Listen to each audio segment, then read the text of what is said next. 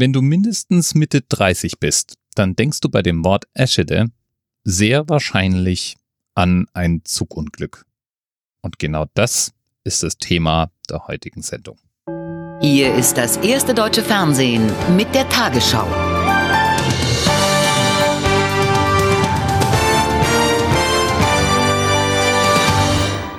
Guten Abend, meine Damen und Herren. Mindestens 100 Tote und über 200 Verletzte. Das ist die vorläufige Schreckensbilanz des schweren Zugunglücks in Niedersachsen.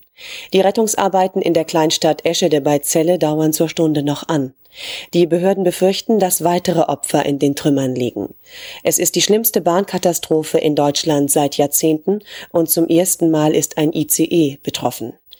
Der ICE 884 Wilhelm Konrad Röntgen war auf dem Weg von München nach Hamburg, als am Vormittag in Eschede bei hoher Geschwindigkeit mehrere Waggons aus den Schienen sprangen. Sie prallten gegen eine Brücke. Die Ursache des Unglücks ist noch völlig unklar. Dieses Zugunglück war eins der schwersten seiner Art und es fand statt mit einem Symbol der Hochtechnologie, mit dem ICE-Schnellzug. Ich erinnere mich auch deswegen ganz besonders an diesen Tag, weil ich von jemandem wusste, dass er unterwegs nach Hamburg gewesen war. War es dieser Tag, war es dieser Zug, war es diese Stunde, wusste ich alles nicht und ich ging deswegen davon aus, dass es wohl schon alles in Ordnung gegangen war. Ich hatte auch recht, aber nur knapp. Er war nämlich zu früh am Bahnhof angekommen und hat dann die Gelegenheit genutzt, in den Zug früher einzusteigen. Er war also einen Zug früher dran als ursprünglich geplant und genau deswegen nicht im Unglückszug gesessen. Seine Familie aber wusste natürlich, in welchem Zug er eigentlich vorhatte zu sitzen und waren in heller Aufregung. Das Ganze klärte sich tatsächlich erst am späten Nachmittag auf, als er nämlich in Hamburg ganz gemütlich unterwegs war und durch Zufall auf die Nachrichtenlage hingewiesen wurde. Wir müssen jetzt uns mal kurz in das Jahr 1998 zurückversetzen. Das iPhone wird im Jahr 2007 eingeführt. 1998 hat längst nicht jeder ein Handy zur Hand. Und selbst wenn, dann werden diese Handys nicht benutzt, um die ganze Zeit die Nachrichtenlage im Auge zu behalten. Die ganze Familie war also über lange, lange Stunden tatsächlich in der Annahme, ihr Kind verloren zu haben. Und die Bilder waren schon wirklich brutal.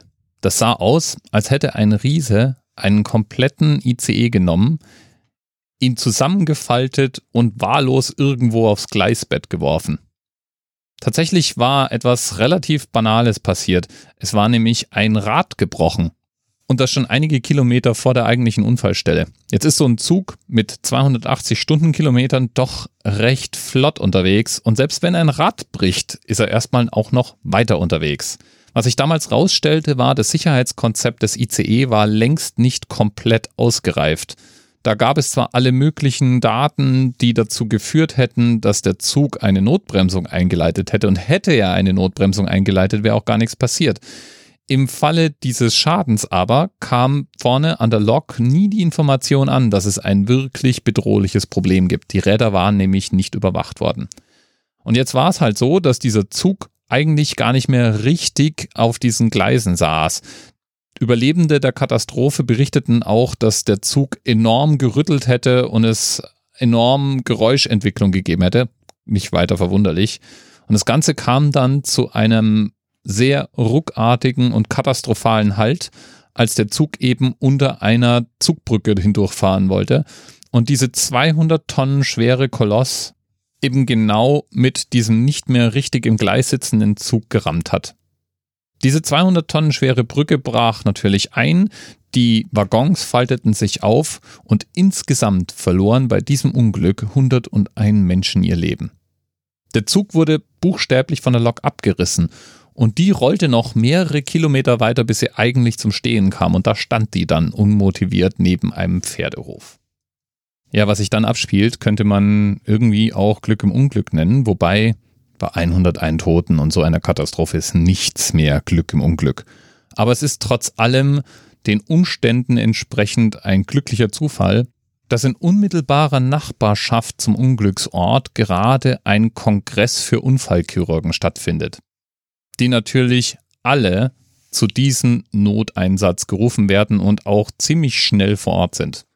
Was ich schon damals unglaublich beeindruckend fand, war, dass bereits zehn Minuten nach dem Unfall bei den Einsätzen Großalarm ausgelöst wird. Der ganze Landkreis wird in Katastrophenalarm versetzt und in den folgenden 120 Minuten läuft ein bis dahin selten gesehener Rettungseinsatz ab.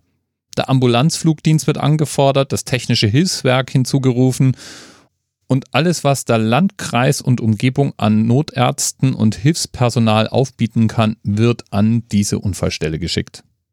Aus einer benachbarten Kaserne rücken britische Soldaten aus, um bei der Bergung und der Rettung zu helfen.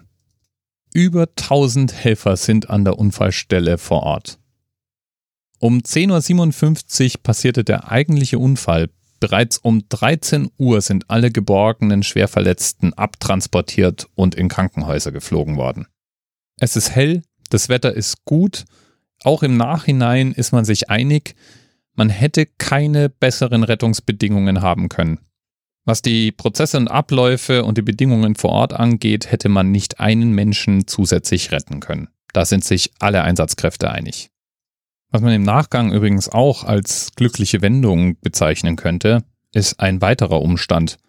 In dem Moment, in dem der ICE 884 an die Brücke prallt, ist es nämlich gerade zwei Minuten her, dass auf der Gegenseite der ICE 787 Werdenfelser Land vorbeigefahren ist. Zu dem Zeitpunkt hat der ICE 884 eine Minute Verspätung und der ICE 787 ist eine Minute früh dran. Wären diese zwei Minuten nicht unterschiedlich gewesen, du ahnst es vielleicht, dann wären sich diese zwei Züge exakt an der Unglücksstelle begegnet. Tatsächlich kann man das alles auch wirklich sehr, sehr genau, bis auf die Sekunde genau sogar nachvollziehen.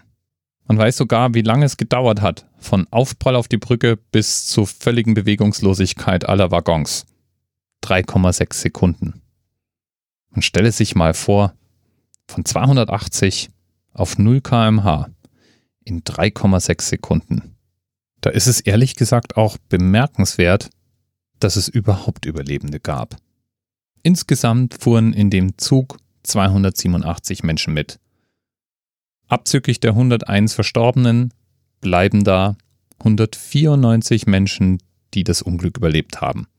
Die meisten Überlebenden waren freilich nicht in den zurückgebliebenen Waggons, sondern im vorderen abgerissenen Teil.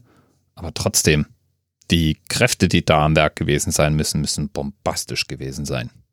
Die ganze Aktion hielt jedenfalls wochenlang die Nachrichten in Bewegung. Die eine Woche Bergungsarbeiten war das natürlich täglich präsent, aber auch danach.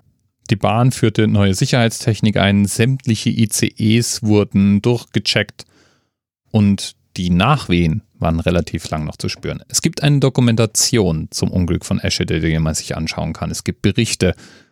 Letztes Jahr jährte sich der Unfall ja zum 20. Mal. Es wurde ein Walddenkmal errichtet mit einem Baum für jeden Verstorbenen.